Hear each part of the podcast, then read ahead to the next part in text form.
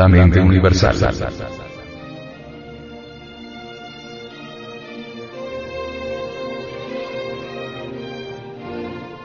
La convivencia social se fundamenta necesariamente en los funcionalismos de la mente. Es necesario explorar profundamente los diversos niveles de la mente. La esfera del pensamiento donde el hombre vive no está jamás encerrada dentro de la limitada circunferencia del cráneo, como generalmente suponen los ignorantes, y hasta los ignorantes ilustrados del mundo. Si existiera un hombre así, como creen esas gentes sería este, desde luego, el hombre más desgraciado del mundo. Un hombre con el pensamiento encerrado entre el cráneo no podría ver ni percibir nada, sería un completo idiota viviendo entre las tinieblas más profundas. Esta desgraciada criatura no podría ver el sol, ni la luna, ni las estrellas, ni la tierra en que vivimos, ni las personas, ni las cosas, ni la luz. Nada de lo que tiene existencia existiría en la mente de un hombre así. Esto se explica por el hecho de que nada puede percibir el hombre que no exista de antemano en su propia mentalidad. Don Manuel Kant dijo en su crítica de la razón pura, lo exterior es lo interior. Todo el universo existe en la mente cósmica. La esfera mental de cada persona se extiende por todo el cosmos y llega hasta las estrellas más lejanas.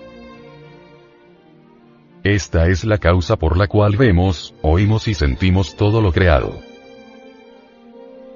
Este es el motivo por el cual podemos ver las estrellas más lejanas.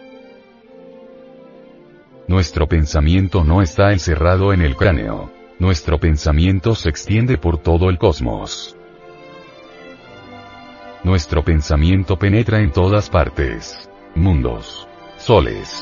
Personas y cosas. Todo está dentro del pensamiento de cada hombre. La mente es energía universal. La mente vibra y centellea en todo lo creado. El cerebro no es la mente. El cerebro es únicamente un centro receptor, una oficina radiotelegráfica que recibe los mensajes de la mente.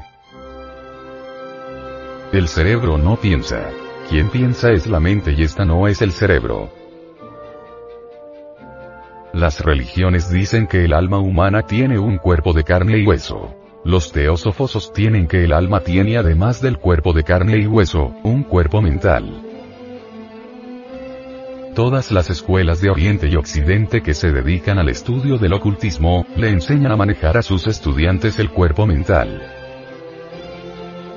El alma envuelta en el cuerpo mental puede transportarse a voluntad a otros lugares y ver lo que sucede allí. Todo el universo está dentro de la mente humana. Todas las mentes están dentro de todas las mentes. Vivimos mutuamente en la esfera del pensamiento ajeno. Los problemas económicos y sociales de cada persona viven en cada persona. Nadie resulta ajeno a nadie. Todos estamos dentro de la mente de todos. El mendigo vive dentro de la mente del rico, y este último dentro de la mente del mendigo. Todos estamos sumergidos en el océano de la mente universal. Imaginación y voluntad. Los dos polos de la mente son la imaginación y la voluntad. La imaginación es femenina. La voluntad es masculina. La clave del éxito se halla en la imaginación y voluntad unidas en vibrante armonía. Acción mental.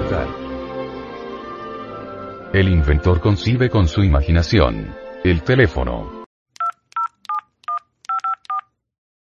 El radio.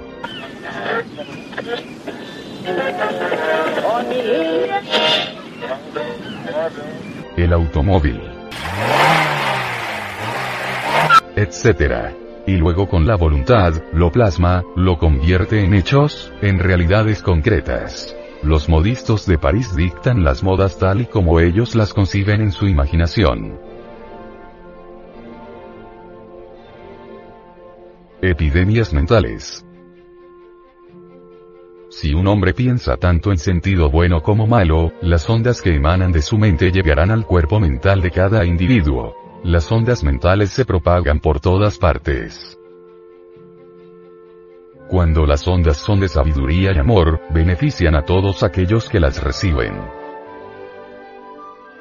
Cuando las ondas están permeadas con la devoción y veneración hacia Dios, llevan paz y consuelo a todos aquellos que están en sufrimiento. Las ondas mentales venenosas dañan la mente ajena. Las ondas mentales de odios, envidias, codicia, lujuria, orgullo, pereza, gula, etc. producen epidemias mentales. Las ondas mentales perversas envenenan con su radiactividad a muchas mentes débiles. El caso de los rebeldes sin causa es un buen ejemplo de lo que son las epidemias mentales. Los rebeldes sin causa se han convertido en una plaga mala y dañosa. La causa de esta epidemia mental debemos buscarla en la imaginación mal usada. Los salones de cine exhiben películas de bandidos y pistoleros que luego se graban en la mente de los jovencitos.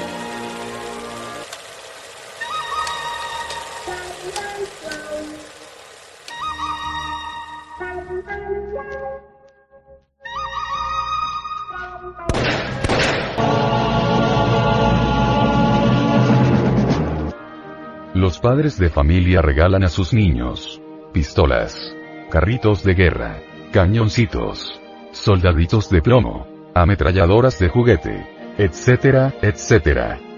Todo esto se refleja con fuerza en la imaginación de niños y adolescentes. Vienen luego las revistas y cuentos de ladrones y policías, las revistas pornográficas, etcétera. El resultado de todo esto no se hace esperar, y al poco tiempo, el niño, el adolescente se convierte de hecho en el rebelde sin causa, y más tarde, en el ladrón, en el bandido profesional, en el timador, etc. Higiene mental. Se necesita practicar higiene mental. Es urgente una medicina preventiva. Cultive usted la sabiduría y el amor. Haga usted mucha oración diariamente. Seleccione usted las obras de arte. Le aconsejamos la buena música, la música clásica,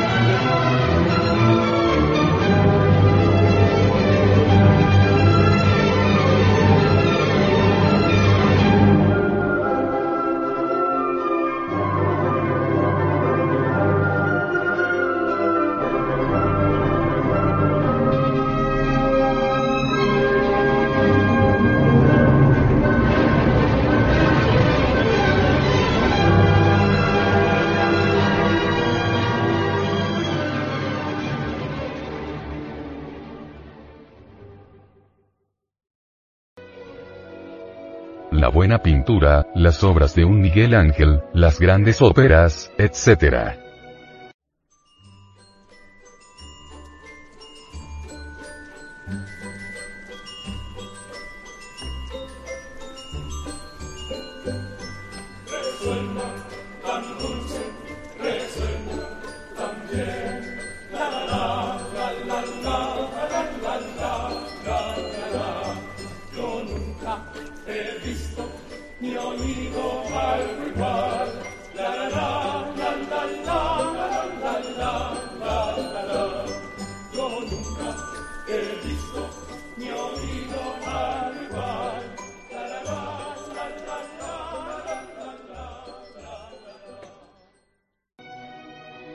Evite usted los espectáculos dañosos para la mente.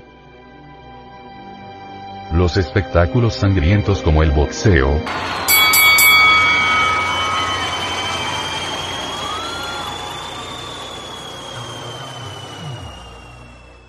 la lucha libre,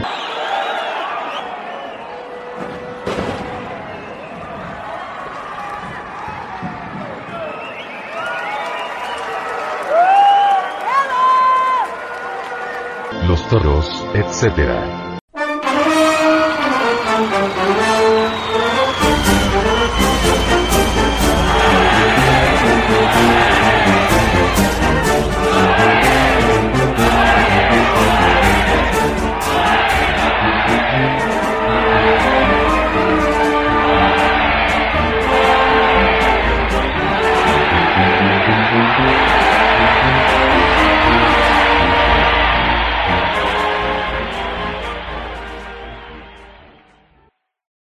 clase de espectáculos producen epidemias mentales. Cuide usted su mente. No permita usted que dentro del templo de la mente penetren los malos pensamientos. Sea usted puro en pensamiento, palabra y obra. Enséñele a sus hijos todo lo bueno, lo verdadero y lo bello.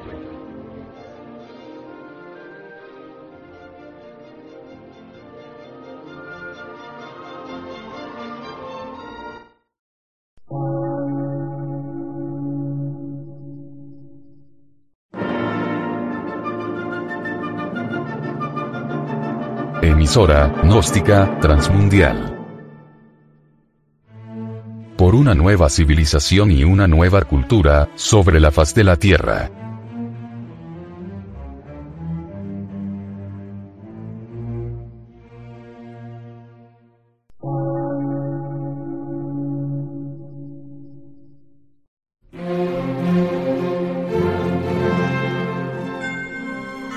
Medio de radiodifusión. Científico, artístico, místico y filosófico. De la Asociación Colombiana de Centros de Estudios Gnósticos, Antropológicos, Psicológicos y Culturales. A. C.